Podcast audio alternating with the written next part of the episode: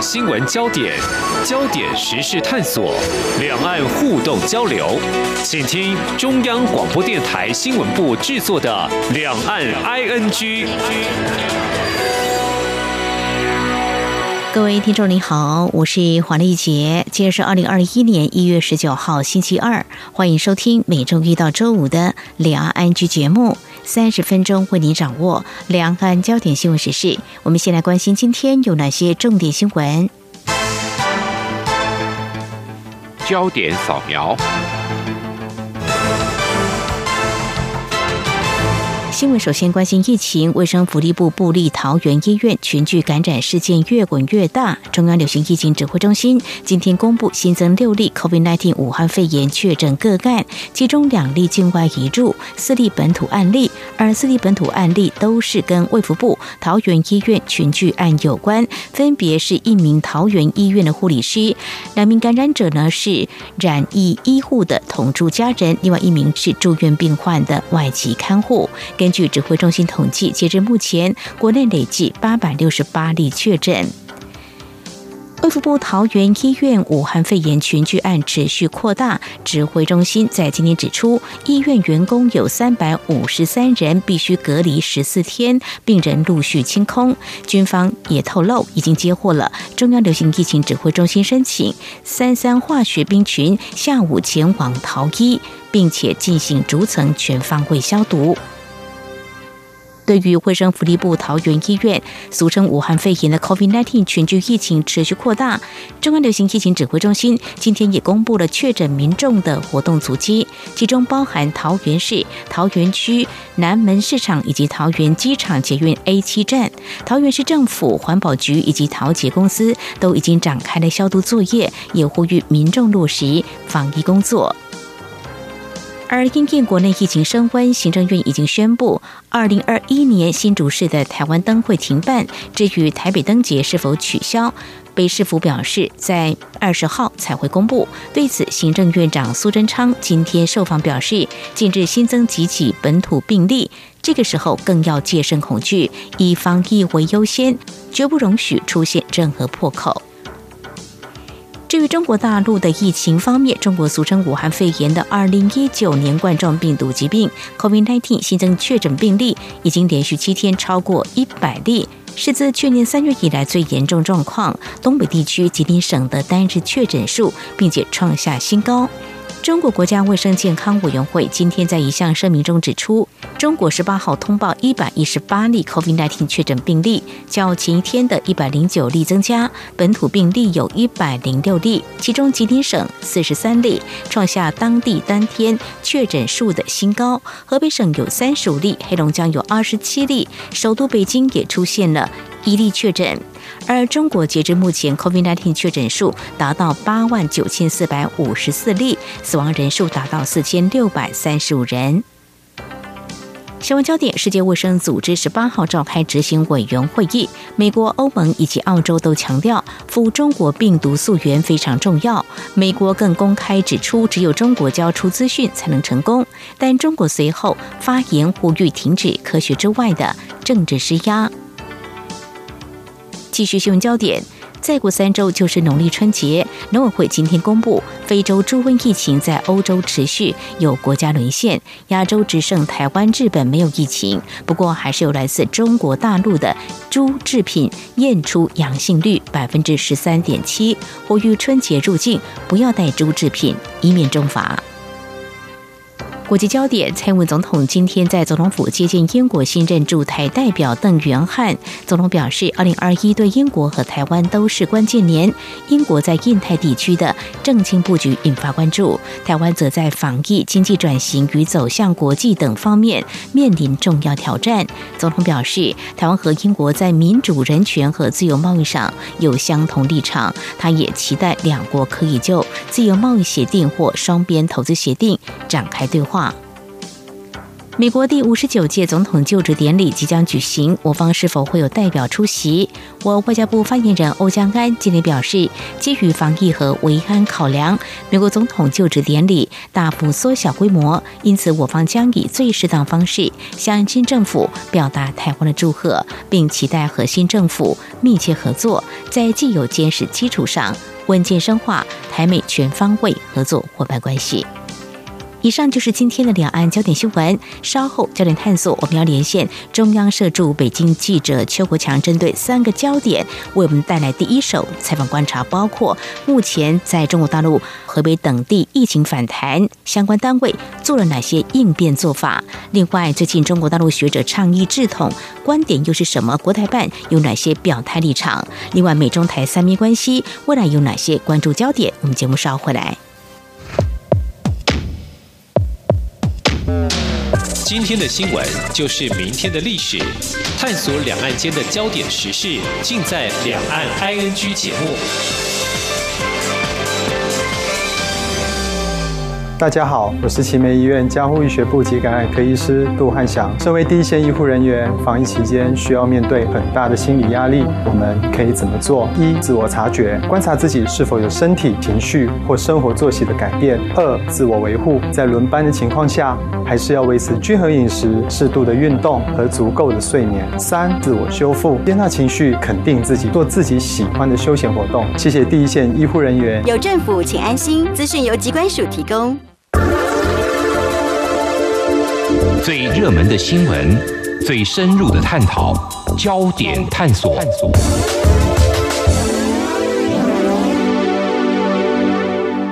这里是中央广播电台，听众朋友现在所收听的节目是《两岸安居》，我们来关心 COVID-19 在中国大陆最近蔓延情况增多了，像河北等地的疫情出现反弹，重要政经中心首都北京启动哪些防疫做法，还有对各地春节返乡有多大影响？那么在湖北武汉封城周年之际呢，官方要求中国大陆媒体要淡化疫情报道，那么设限多少框架呢？至于中。国大陆对台政策做法，最近有中国大陆学者倡议治统，观点是什么呢？那么国台办有哪些表态？还有，我们也关心美国在日前解密台湾居印太战略重要地位，中国官方持反对立场，这显示中国对外战略到底有哪些？还有牵动美中关系有哪些忧心呢？我们连线中央社驻北京记者邱国强，带来他第一手的采访观察。非常欢迎国强，你好。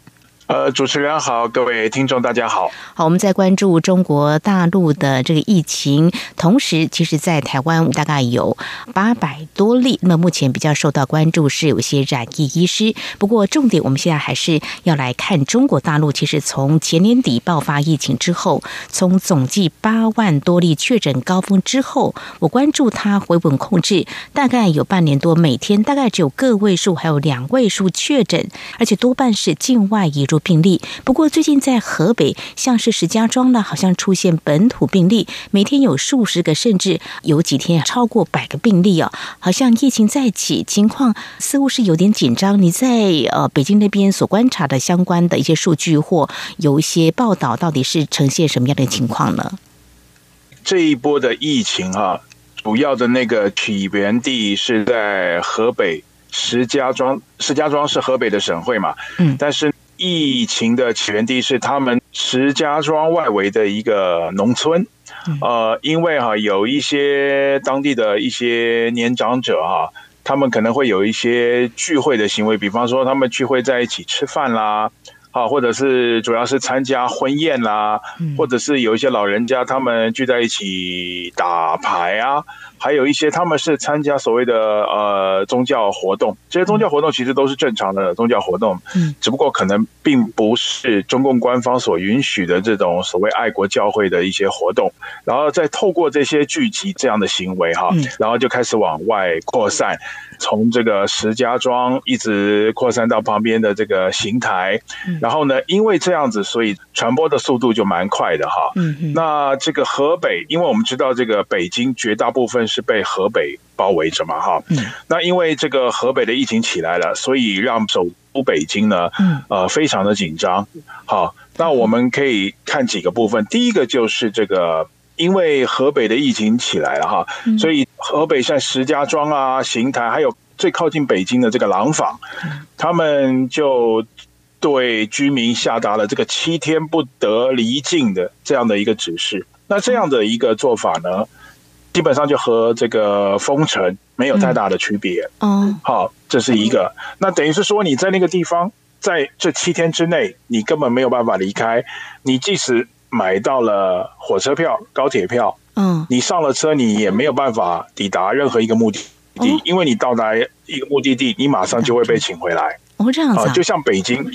接下来我讲的就是北京哈，那北京因为我刚刚讲它被这个河北包围着嘛，所以说它对这个河北进来的人是采取这种严防严查的一种手段哈。那特别是你像他们的高速公路啊，或者是一般公路，嗯，啊，旁边是河北，那基本上进来就是查的非常的严密，甚至有很多上班族从河北进来。我们知道北京有很多人，大概有三十到四十万人是。每天要从河北进来这个北京通勤的，嗯，那往往他们上班在河北跟北京交界的地方下车来做检查，至少就要检查半个钟头到一个钟头，这样子不但造成了这个上班的时间受延误，然后也造成了交通的阻塞。检测是做核酸检测，还是只有量体温，或者是说呃必要的戴口罩之类的？是核酸检测吗？哦，不是，他们做的检测主要是看他们所谓的健康码。哦，因为现在整个中国大陆所有的人的这个手机上面啊，都要冠上一个叫做健康码的这个 A P P 哈，嗯，那健康码可以显示你目前的健康状况，其实主要就是显示说，第一个你有没有因为发烧而就诊过，那第二个就是你有没有到过高风险区，它可以显示出这样子的一个情况，那。他是要做这样的一个查核，就每个人要看手机，虽然只有几秒钟，可是你一车乘客四十个人，几秒钟这样也几分钟过去了，那加上上班的人潮车潮都很多，所以这样就耽误时间。然后第三个就是说，因为这样子，所以影响到北京乃至于中国全国。那我们知道，除了河北之外呢，呃，东北的那个黑龙江也出现了这个每天几十个人疫情扩散的病例。那因为这样子，从北京带头。然后，整个中国大陆有很多地方都已经开始劝导，甚至是硬性要求他们的公家机关、党政机关的成员，从干部、从官员到基层职员，还有公营企业的主管到职员，就是过年的时候不准回老家，你必须要留在本地过年。就是就地过年，在他们已经开始有这样软对对对对对就地过年这样的一个措施。那这些措施的根源是从哪里来的？最主要就是从这个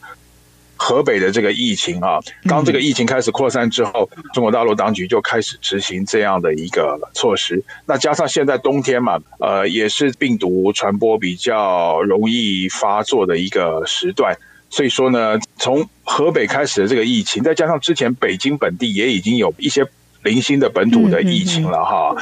这都加重了整个中国大陆对这个病毒的这个防范。还有就是对这个人潮流动的限制措施，呃，这些具体的影响就反映在我刚才所说的那些方面。嗯哼，好，非常谢谢国强带给我们哦。目前在河北，像石家庄还有廊坊这些地方呢，这个疫情似乎是出现了反弹。北京呢，大概每天至少有三四十万会从河北的其他地方通勤到北京来，这个部分呢，看起来北京呢是严阵以待的哦。所以呢。官方也带头，就是希望大家在春节的时候不要回。家过年，那这个带动的作用是不是会改变过去？在这个时间，我们可能会关注，就是所谓春运地表最大的迁徙行动，可能今年就要改写了哦。那么相关呢，也是谈到疫情的焦点，就是呢，嗯，刚刚提到像廊坊啦，或者是说在石家庄，他们所采取的一些防控的措施，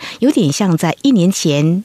大家还记得吧？一月二十三号，湖北武汉呢就封城了哦。其实，像在台湾，我们也在回首来看过去这一年，台湾做了哪些？有哪些我们必须要在保持同样的警戒？有哪些是值得我们来肯定、鼓励的哦？至于在湖北武汉的这个封城将近一周年哦，那么中国大陆媒体听说被下令啊，要求可能要做。某个方向的报道，过去在节目当中我们也分享了，也知道中国大陆对于疫情报道似乎比较偏向所谓正能量。那这个部分的话，在国强你所接触到的一些中国大陆媒体，是不是有反映中国官方似乎在这个部分也下了指导棋呢？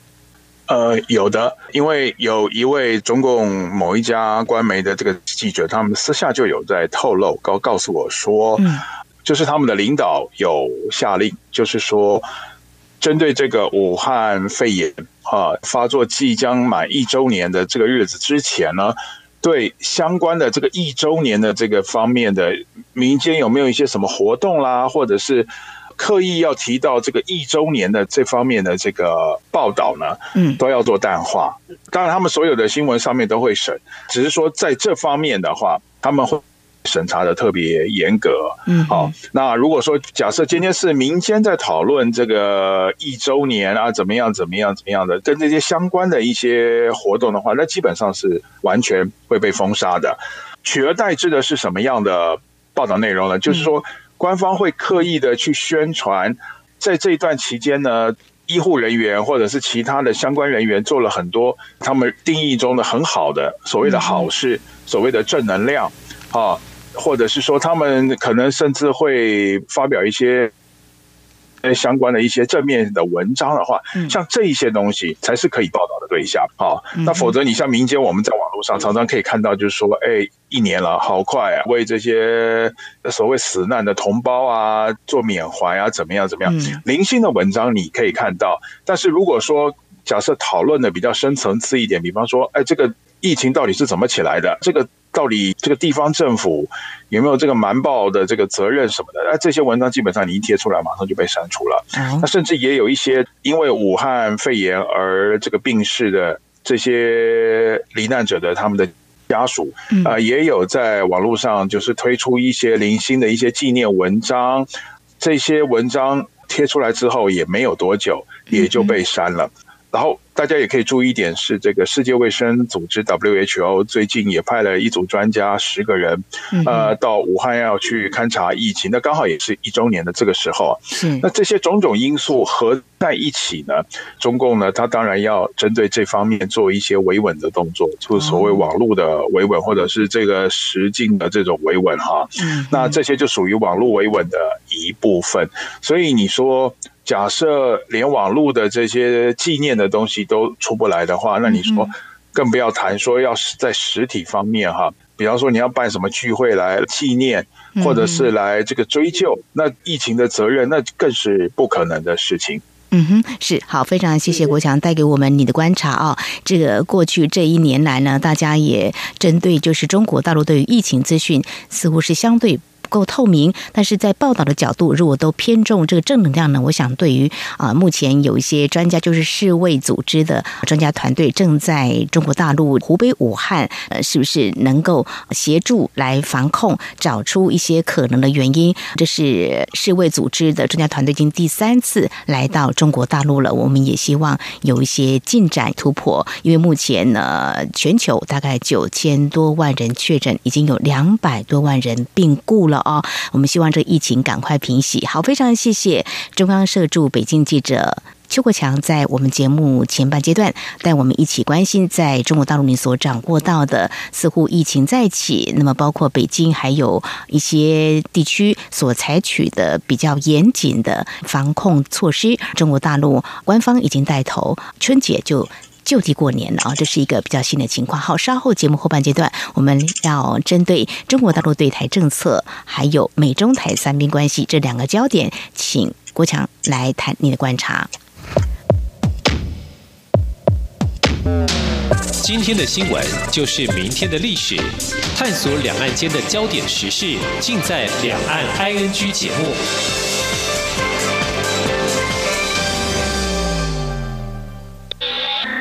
你是中央广播电台台湾之音。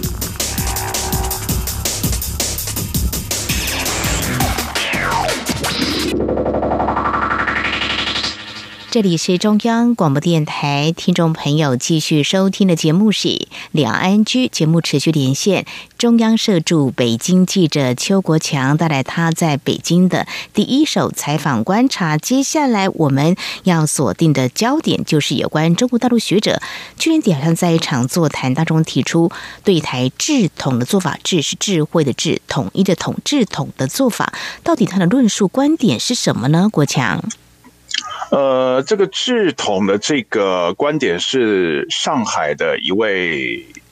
涉台学者叫倪永杰，他提出来的。他其实这个智统，你说他跟之前呃其他中国学者或退休官员提出来的有什么不一样吗？其实没有什么太大的差别。其实所谓的智统，其实就是和战两手，一手主和，一手主战。啊，所谓的智统。似乎多了一点，可以制定一个新的宪法，再让中国大陆来制定一个新的宪法，然后明定所谓“一国两制”啊，然后在这个“一国两制”里面，台湾的地位啊什么，那其他的东西其实都是新瓶装旧酒。那我们应该也记得，这个之前已经退休的前任国台办副主任王在熙，他不是有提过一个所谓“北平模式”吗？嗯，就是用军事力量把台湾包围。围而不打，然后让台湾崩溃，然后来逼迫台湾走上谈判桌，这样的一个策略，其实这个所谓的制统跟这个北平模式的这个差别并不大，我们可以这样说，并不大，只不过它好像就是说多了一个这个呃新宪法这样子哈，嗯，其实内容是差不多的。呃，但是呢，我们可以注意官方的反应哈，嗯，官方的反应其实是有一点哈，代表的就是国台办。那么国台办的反应算是有一点比较温和的，呃，婉拒了这种制统的说法。哦，好，那我解释一下为什么呢？嗯哼，因为倪永杰在提出他的这个制统论的时候，他曾经说过，制统是上策。和平统一，合统是中策，然后呢，武统是下策。但是呢，国台办的发言人朱凤莲啊，他在一个多礼拜前，他面对媒体的询问，而且是中国大陆自己媒体的询问的时候，他的回答还是说，大陆还是坚持和平统一的既定方针啊，这一点很重要。也就是说，国台办讲的立场是。倪永杰所讲的这位学者，倪永杰所讲的所谓的中策，嗯嗯，好，也就是合同，合同，好，也就是合同。当然，他有讲了一些前提啦，就是说，面对所谓台独的行为呢，中国大陆还是会毫不犹豫的加以打击。然后他当然也说了，那那我刚刚为什么说他是婉拒呢？因为他有说中国大陆境内的学者呢，用这种。呃，开放的方式来讨论将来怎么所谓国家统一的这个模式呢？啊，这个是值得鼓励的啊，也是乐见的。但他讲完这个时候，他才说明了中国大陆的这个既定方针还是和平统一。所以就是说，他等于算是一种用委婉的方式。来否决了这个学者倪永杰所讲的所谓的治统。那中国大陆至少他目前所谓和平统一的这个方针是没有变的。但是实际上呢，我们可以发现，他虽然喊的是所谓和平统一，啊，两岸关系要和平发展，但是实际上他做的东西，他有朝这个方面来做吗？其实大家是很怀疑的。我们可以看到，他每天都会派这个军机飞到我们的那个飞航识别区里面，每天这样这样过来绕过来晃，嗯，好。那虽然他强调和平统一，可是从他的所作所为，其实他也是。包含的这个恫吓的意味在里面，有点武统的味道哈。军机绕台哈，呃，要制宪的话还是个大工程呢，还很担心，如果中国大陆要以这个制宪的方式呢，来逼台湾呢走向这个所谓的不管是武统或合统呢，我想这对于两岸来讲呢，我们也是要特别关注中国大陆对台政策是不是有些改变。那么有关这个中国大陆对台政策，不管未来可能会有哪些变化呢，我们会持续关注。但是我们要告诉听众朋友在。在台湾的我们，像对于中国大陆国台办在今年的新年贺词，当然也。提到同样论调要推进统一进程，统一无法逆转这些了哦。那我们的陆委会强调，我们的立场就是台湾民众是明确拒绝中共的一国两制，也期盼对岸能够理性务实看待这个事实。好，我们接下来呢要谈的是美中台三边关系了。那么，在美国新任总统拜登即将就任之前，我想这个也是值得关注的面向。我们知道，美国在亚太地区的战略，时间往前推，奥巴马时代是。重返亚太，那么即将卸任川普总统提出了印太战略。那台湾呢是具重要的战略地位。那么就在十二号的时候，美国提前解密了一份文件，将台湾列为第一岛链保卫国家。相信中国官方也注意到这个讯息跟相关的内容了。不过，中国外交部到底有哪些说法呢？国强，呃，我们可以看得出来哈，中国大陆它在。美中台三方关系这方面的说法其实是相当一致的哈，啊，你不管是可以看到，就是那个美国驻联合国大会代表这克拉夫特。呃，不管是他有没有来到台湾，最后又跟我们的蔡英文总统做这个视讯连线，还是之前的一些美台交往上面的这个事件呢？我们发现中国大陆的他的回应都非常的一致，他就是强调说，呃，美方的做法违反了这个一个中国原则。然后又违反了中美三个联合公报的这个宣誓啊，然后又违反了美国的这个既定的什么政策啊，什么什么什么的哈。嗯，那然后他总是要求美方要停止这方面的行为，然后又说美国的这些事情呢，会影响到美中关系的这个发展。然后也为这个所谓的台海和平要投下了变数啊什么的，呃，基本上我们可以看得出来，中国方面一直围绕着死抱不放的这个原则哈，在打转啊，不管美国做什么样的动作，然后他大概都是用这样的话来回应。当然呢，我们可以看到从大概去年、今年这样子过了。来哈，它就是增加了刚才我们有提到的，就是军机绕台，或者是飞到我们的这个飞航识别区，用这样的压力想要来逼迫台湾，然后也是在做给美国看，但是美国跟台湾之间的这个。接触有因为这样退缩吗？其实并没有。那我们也知道，美国的新任总统拜登啊，这个一月二十号就要上任了哈。那他上任，其实中共做这些宣誓或者是任何的动作，他也有做给这个拜登的新政府看的这样的一个考量啊。那拜登就任之后，他对台湾还有这个对中国美中台三方关系，他会有怎么样？变化，这当然是可以观察的哈。但是就是说，有一些东西是已经形成共识的。美国的两党已经形成共识的，就是他们认为这个中国的崛起，嗯，好，对美国的国家安全已经造成了，它不只是一个竞争对手，而且有可能会去造成威胁的时候，那么美。我是需要认真对待的，这一点美国已经形成了一个共识。所以说，呃，尽管拜登即将要上任，川普就要卸任了哈，但是我个人认为，在这个大方向上面，美中台，特别是美台关系这个大方向上面呢，基本上应该是不会改变的。好，那么当然，中国方面呢，也希望。见缝插针，因为我们目前也有预料到，就是说，当拜登上任之后，中国一定会提出要求，就是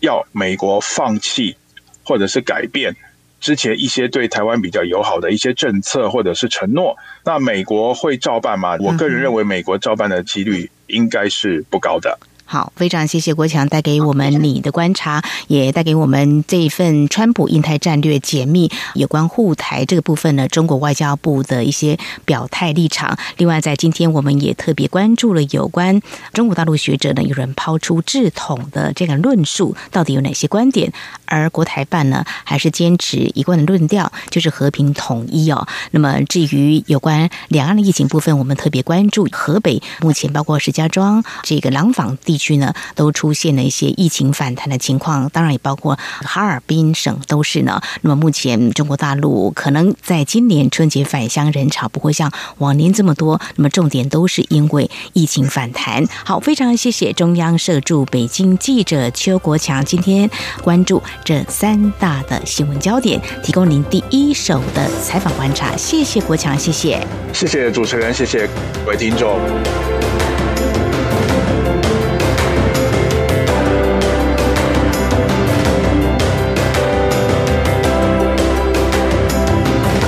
好，以上呢就是今天节目，非常感谢听众朋友您的收听，华丽姐祝福您，我们下次同一时间空中再会。